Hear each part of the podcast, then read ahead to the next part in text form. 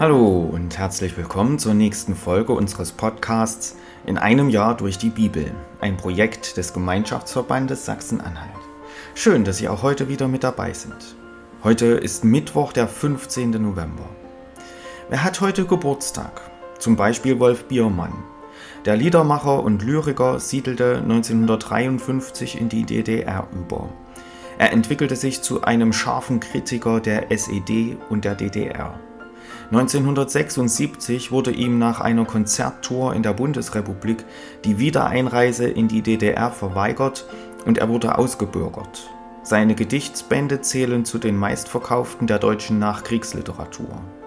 Wolf Biermann wurde am 15. November 1936 geboren. Er wird heute also 87 Jahre alt.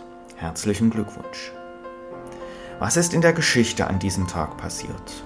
15. November 1920. In Genf findet die erste Sitzung des Völkerbundes statt. 15. November 1966. Der Vatikan gibt in einer zweiten Verlautbarung die Abschaffung des Index Librorum Prohibitorum bekannt. Darin waren Bücher aufgelistet, die Katholiken nicht lesen durften. 15. November 1980. Papst Johannes Paul II. kommt nach Deutschland.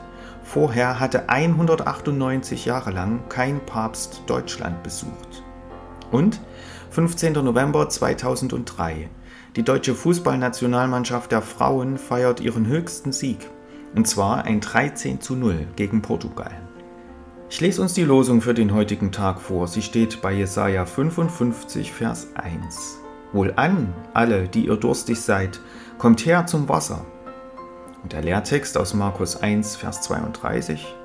Am Abend, da die Sonne untergegangen war, brachten sie zu Jesus alle Kranken und Besessenen. Nun wünsche ich Ihnen viel Freude mit den heutigen Beiträgen und einen gesegneten Tag.